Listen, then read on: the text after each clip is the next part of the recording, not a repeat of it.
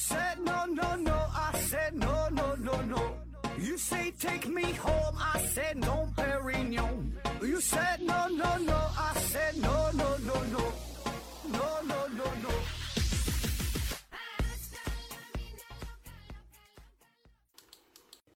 拼命探索，不计后果。欢迎您收听《思考盒子》，本节目由喜马拉雅平台独家播出。呃，这一期啊，咱们聊一聊镜像人啊，也有叫镜面儿人的啊。问题呢，来自于思考伊丽丝。他说，最近呢，在网上看到一则新闻，说有一位女子去医院看病，结果呢，经过检查发现自己的五脏六腑全都长反了。呃，据说这种镜像人是非常罕见的。呃，那么何志先生，在你从医生涯当中是否接触过镜像人啊？能不能聊聊这个话题？关于镜像人这个事儿啊，镜像人呐，其实我还真就是，呃，挺早以前啊，或者说是我挺小的时候就听说过这个事儿啊，跟我学医不学医呢关系并不大啊。那时候应该是上初中吧，应该是初中左右啊。因为啥呢？当时是看到了关于罗布泊和彭加木啊这方面的内容，就里边提到了镜像人啊。罗布泊这地方很神奇，是吧？后来呃，彭加木去这地方探险，呃，应该就是考察啊，探索啊，然后很不幸嘛，他就失踪了。后来怎么找也找不着，那，非常神秘这个话题是吧？咱之前也专门聊过这个罗布泊，聊过彭加木啊。然后由此呢，就衍生出了各种传说，有各种阴谋论的说法。其中有一种说法呢，说罗布泊这个地方呢，就发现了双鱼玉佩啊，双鱼玉佩这个东西就能把人给复制出来。为啥叫双鱼玉佩？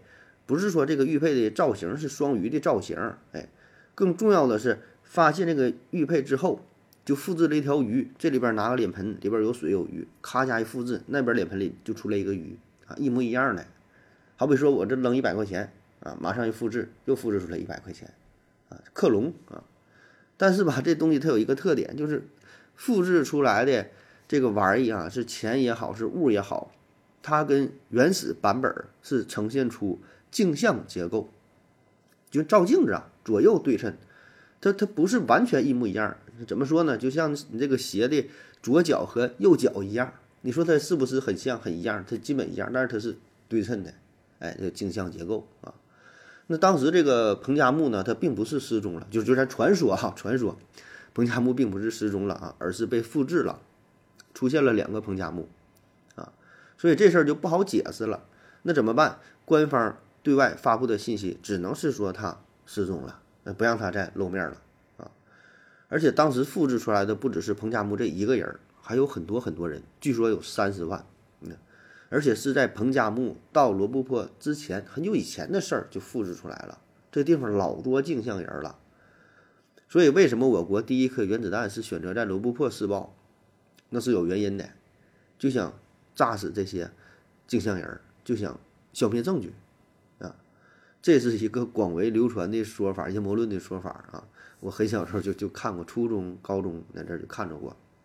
现在网上也有很多这类的呃信息啊。那么关于镜像人事件呢，还有这个双鱼玉佩呀，那个时候觉得就非常灵异哈、就很神奇啊，然后也信以为真啊。那小嘛，你说十多岁啊，也没有什么科学精神，看到啥都信啊。这个是我第一次听说啊镜像人的概念。后来呢，就是看那武侠小说嘛，里边有一个非常有名的镜像人，就叫黄梅生啊。我估计喜欢呃金庸武侠的这朋友也都有印象对吧？并不陌生。《天龙八部》里边嘛，黄梅生啊，有有这么一号人物，他呢是当时是被这个慕容复中了他这慕容复一招，是打在了左侧胸口上啊，打的挺狠。大伙一看，完了，他他保证得打死了，对吧？慕容复这水平是吧？哎，结果呢，黄梅生呢，他就是一个镜像人，他是心脏长右边了，然后他打他左边了嘛，躲过一劫没死啊。所以你看金庸老爷子他这个设定就是很有意思哈。呃，很多人觉得他就瞎编，说人心脏都长左边，他怎么长长右边啊？其实人家金庸那人家的水平，这这确实是有医学医学根据的。哎，你看，这就是现实世界当中，不是不是，这个就是虚拟这个小说当中的呃这个描述哈。但是说在现实世界当中呢，确实也有啊。比如说在上世纪，河南新乡就发生过一起类似的事件，也是两个人打架哈。呃，说是在新乡市工贸中心啊，有一个营业员叫做冯玉新，他是下班的时候回家，在路上遇到了徐某和王某两个人发生了口角啊。原因呢是徐某骑着摩托车跟这个王某骑的自行车，俩人撞上了。冯玉新呢，他是热心肠，上去就劝解说：“你你俩别吵了，这点小事儿是吧？也犯不上走保险，犯不上 惊动交警了，是吧？没啥大事儿，就各回各家，各找各妈得了啊！”他这会儿给你劝。哎，不成想呢，徐某这个人脾气比较暴，嫌冯玉新是多管闲事儿哈，关你屁事啊！结果两个人他俩就是争执扭打起来了。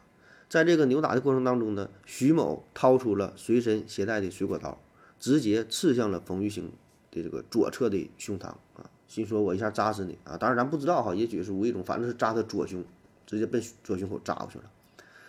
后来呢，冯玉新就是送到了市第一医院进行抢救，啊，结果活下来了。那后来根据医生介绍说，冯玉新呢，这是大难不死，哎，因为他有一颗不平常的心，有一颗勇敢勇敢的心啊，他的心脏是长右边的，如果说长左边了啊，按照他刺下这个位置，基本基本那就活不了了，哎。而历史上最早关于呃镜像人的记录和研究的啊，是谁呢？最伟大的天才啊，全才通才啊，达芬奇。据说在他的手稿当中就发现了一幅画作，画的这个人的解剖结构，心就长在了右边。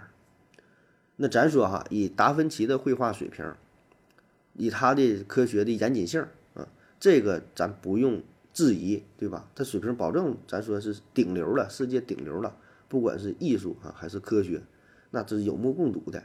那么他为啥会画一个人的心脏长在右边呢？那他一定是在解剖的时候，他看到了这样的人儿，他不是自己随意幻想的啊。当然，达芬奇有很多自己幻想出来的东西，像什么直升飞机呀，还有什么潜水艇啊，还有什么很多奇奇怪怪的东西，是吧？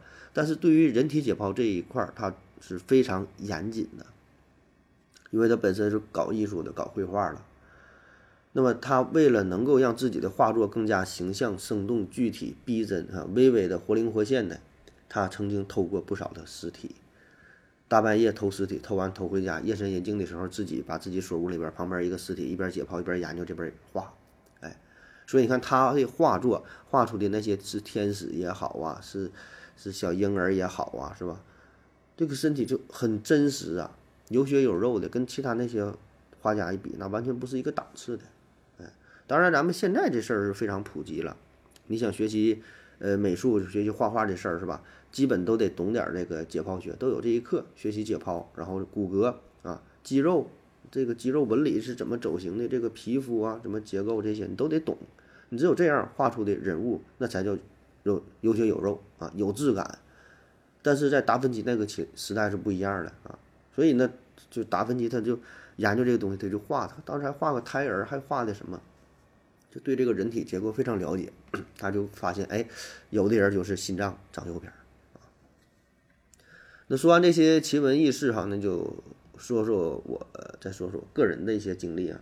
我个人也没有什么经历啊，在我的临床工作当中也没遇到过镜像人啊。毕竟镜像人，呃，这种出现的概率是非常非常低啊。我查了一下，一般说是几百万分之一啊，几百万分之一，你这概率就很低了。你想啊，按照咱们国家十四亿人口的比例，就是一百万分之一的话，那么全国呢大约就是有一千四百个。镜像人啊，一千四百也不多，是吧？那么按照沈阳市现在是九百万人口来计算的话，那叫这就是百万分之一，那就是九个镜像人，对吧？全沈阳才九个，那比例很少，很难遇得到。当然，我看到这个统计数据也不太一样哈，有的我还真就看到一个数据，就调查沈阳的，他说在这个本世纪初，你看二零零零年左右，说沈阳地区啊已经有记载的镜像人就有二十一个，你看这还不少。啊，那个时候沈阳大约是七百万人口啊。这个数据来源呢是，呃，《家庭医药快乐养生杂志》二零一八年呃第四卷八十六页到八十七页，作者呢叫做李定国，文章题目叫做《镜像人，人体也有错版》。那这是我查到的数据啊。当然，这个杂志的含金量吧，可能不是特别高啊，不是什么权威杂志啊。反正这个数据关于镜像的具体的数据并不是很多啊，因为这个发病几率非常低，那你调查出来的数据越低，保证是越不准啊，这真实性可能也无法保障啊。反正一般都是按百万分之一来计算啊。而且还有一个事儿，就是很多镜像人实际上他自己不知道啊，因为他也没去医院检查，他发现不了。就是镜像人呢，他是呃人体的内脏长反了，他是肚子里边的事儿。你看咱们人类，当然也包括绝大多数的动物，它基本都是左右对称的结构，只有很少数的呃动物生物吧，它是不对称的。这咱之前好像也聊过啊，就是这个发展，呃动物的进化，然后说这个胚胎怎么发展？你看，你就想吧，你说不对称的动物还真就不太好想。是吧？就比目鱼说眼睛说长得长一边了，你剩下你说什么东西它是不对称的？好，比如说螃蟹、大虾、鱼啊、鸟啊、企鹅什么玩意儿是吧？基本它都是对称的啊。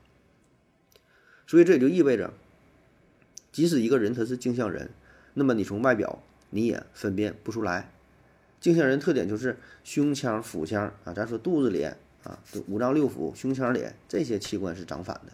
就咱正常心脏是稍微偏左一点，对吧？肝脏呢是在右边，阑尾是在右边。那么镜像人是心脏偏右一点，呃，肝脏在左边，阑尾在在左边，当然，虽然它整个内脏的方向是左右反的，但是它的呃整个这些器官的功能啊，并没有受到影响，跟正常人一样，啊，生活上没有什么异常的表现。当然，有调查数据显示，就是心脏病的发病几率在。呃，镜像人这个群体当中呢，会更高一些啊，但这玩意儿也是概率的事儿啊，也有活得长的，活得长也很多。啊我查到一个资料说，二零零零年啊，越南有一位叫做阮世基的人，活到了一百零二岁，他从来没有因为得病住院啊，他也不知道自己是镜像人，一直到一百零二岁的时候，身体才逐渐变得不好，然后感染了一场肺炎啊，住院才发现，哎，自己是镜像人，那活了一百多岁。那么现在呢，咱大家呀都是注重了自己的身体健康啊，一般的也都会去定期做体检啊，呃，有病的知道去医院去看病啊，所以呢，很多都是在体检的时候啊，或者是什么升高考，高考是不是也得体检呢？我记不住了啊，高考体没体检，然后检查就发现了自己跟别人长得不一样啊，这事儿主要就是给大夫会带来一些考验啊，甚至说可能会发生误诊，比如说来一个患者。你说左边肚子疼，一般想到的就是啥？能结肠炎啊，胃炎，左边什么输尿管结石，左边什么卵卵巢扭转，左边什么对吧？就就这些器官这些事儿啊，保证不会想到阑尾炎对吧？因为阑尾它长长右边那不是阑尾炎，但是在这种非常非常罕见的情况之下，人家是镜像人，哎，那就是就就就阑尾炎啊。当然现在好多了，你知道吧？那有很多的辅助检查设备，你一检查一看就看明白了，做个彩超，做个 CT。对吧？做个胸片一看，心脏和肺子的关系一眼就能看出来。那么网上呢，倒是隔三差五的就会爆出一些关于镜像人的新闻啊。你要好信儿的话，在呃维普啊、万方啊、知网啊等等啊这些学术网站上，以镜像人或者是镜面人作为关键词一搜索，也能找出不少的文章。呃，也就是说这事儿确实挺少见的，对吧？要不然的话，也不能因为发现一例镜像人，你就写一个文章就能发表出去。就是这个身体结构这个异常，确实挺少见啊。然后这个事儿呢，我说嘛，它主要是给医生带来不便啊。一个是诊断的不便，可能出现误诊；一个呢是呃手术操作的不便，因为它跟人长得不一样啊，所以做手术的时候就增加了难度啊啊。当然，咱说的是针对于你这个胸腔、腹腔、体内这些器官做手术啊。你要胳膊肘骨折了，那做手术它都都一样，该咋做咋做是吧？在二零零三年的时候。武汉协和医院肝胆外科有一位六十七岁的老太太，她做这个胆囊切除手术啊，结果呢是花了五个多小时，啊，主刀的医生说，她这个手术是她这辈子做过最艰难的一次手术啊，因为这患者的内脏就长反了，啊，肝脏呢是在左上腹，啊，这跟以前做的所有的手术都不一样，所以大大的增加了手术的难度。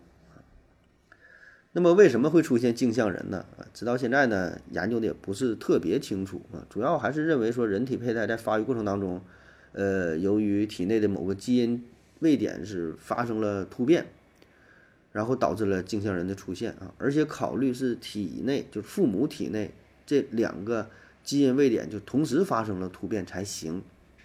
就是说，它这个基因这种遗传，它是一种隐性遗传。所谓隐性遗传，就是只要这两个人有一个人正常，那么结果就是正常的；只有这两个人他都发生了突变，都是异常的，结合在一起才会是异常的，哎，才会表现出镜像结构。所以这个几率就显得非常非常低。那么，当 父母两个人的某个特定基因都发生了突变之后，就会影响到一个叫做呃纤毛的东西啊，纤毛啊，纤是纤是哪个纤呢？绞舌旁加一个千万的千啊，纤啊，纤维的纤，毛就毛发的毛，纤毛。纤毛呢，这是细胞由里面伸出来的能够摆动的较长的一个凸起啊，就像一根毛一样。这纤毛呢，主要是分为两种，一个呢叫做运动纤毛。我们可以简单粗暴的把它理解为细胞的腿儿，就是细胞怎么运动呢？靠这个运动纤毛。哎，典型的代表就是精子啊，精子为什么能够运动？因为有纤毛在起作用啊，往前爬是吧？当然不只是精子，很多动很多动物 很多细胞都有运动纤毛，像这个呼吸道啊、腹壁窦啊、呃耳咽管啊等等这些细胞它都有纤毛，然后摆动啊。另外一种呢叫做原纤毛，原纤毛呢是用来感应的，相当于细胞的感受器啊，这是两种这个纤毛结构啊。在组织胚胎的细胞当中，那也有纤毛啊。那由于咱们人体器官咱是不对称的，对吧？左右是不对称的内脏啊。那么在人还是胚胎的时候，就需要纤毛来进行定位。正常来说呢，在胚胎时期，纤毛是沿着顺时针的方向旋转的。咱绝大多数人都是这个状态。这样呢，就可以在空腔上方产生一股有着固定方向的液体流。这股液体流就能够被冠状细胞的纤毛感知到，从而呢就分清左右，进而呢转化成为不对称的细胞外信号啊，为早期发育中的器官分化进行定位，最终就长成了我们绝大多数人的这种结构啊，不只是人类啊，对于绝大多数的脊椎动物也都适用，它都是这么成长来的，就是靠这个纤毛结构啊。为什么体内的脏器它不对称？就是生命早期纤毛在起作用，都是按照顺时针方向这么旋转。然后决定了后续器官的结构都得长成这样。那么问题就来了哈，如果说这个纤毛不动，转的方向不对，那么这胚胎它就分不清左右啊，分不清左左右带来的结果，它就是只能是随机放置啊，随机长啊，随随便长一长，那么就有可能长成中位心啊。所谓中位心呢，也是一种畸形啊，就是胎儿心脏长在中间的位置啊，或者呢出现这种右位心，就是长反了，镜像人。那么为啥纤毛不动？就是刚才提到的啊，就是因为这个纤毛的运动呢，它跟基因是有着很大的关系。就那个基因本身存在缺陷呐、突变呐，哎，这就长成了镜像结构啊。那么还有一种人呢，叫做右位心啊，右位心，右位心呢就是单独是心脏方向长反了，左右长反了，其他器官没事啊，这是另外一种一种镜像吧，也算是一种畸形结构啊。那在医学上呢，有一种研究的算是比较多的疾病。啊，叫做卡塔格内综合症啊，卡塔格内，这是一种常染色体隐性的遗传病。